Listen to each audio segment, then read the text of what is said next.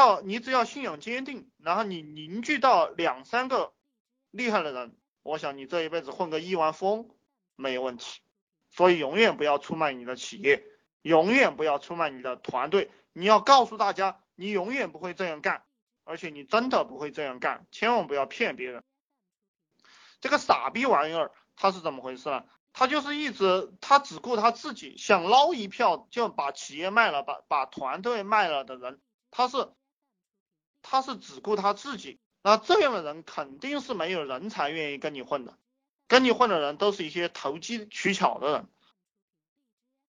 呃呃，一个企业哦，或者说一个领袖，一个老大，你最有你的资本，你最牛逼的资本就是你的团队。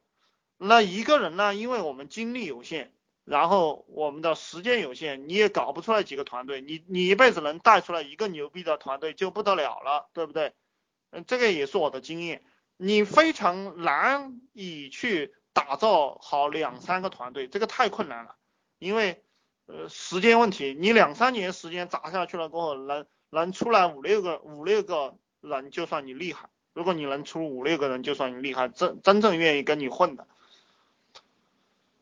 那一旦你出卖团队、出卖企业，所有人都看在眼里、记在心里，嗯，其实大家都很记恨你的，我也非常记恨这种人，对不对？如果我跟一个人混，他把这个企业卖了，对不对？把团队卖了，我不要恨死他了，我希望他早点死。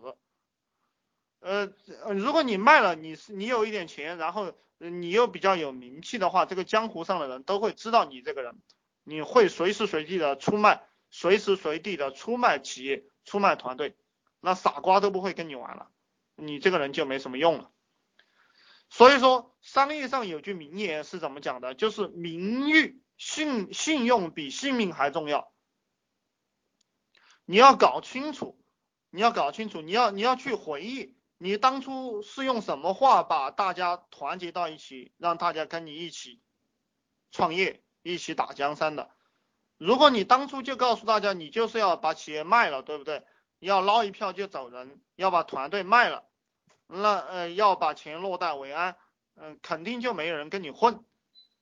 呃，其实前面我给大家讲过几个例子，嗯，这个蒙牛乳业这个牛牛根生我可能没给大家讲过。蒙牛乳业牛根生是因为呃这个在伊利的时候，他呃大家内斗，就是这个国有企业嘛内斗，牛根生失败了，然后他离开了这个伊利。但是由于这个人以前啊，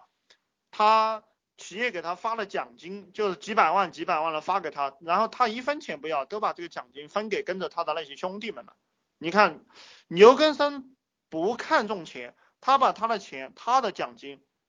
都分给这些跟着他的兄弟们混了。所以说，他离开伊利的时候，就有一帮高层和中层就对牛根生说：“啊，我们就跟着你了，你离开了这个伊利，我我们也跟着你离开。”然后牛根生说：“我没钱啊，你跟着我们干啥？”然后那些人就把房子卖了，对不对？然后越呃，然后把自己的存款取出来，然后投了牛根生很多钱，然后牛根生就建立了蒙牛，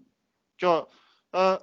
所以正因为牛根生他不他注注重这个团队，所以说这些团队才跟着他。这个其实很简单啊，就像我们在这个社会上做人做事也是一样。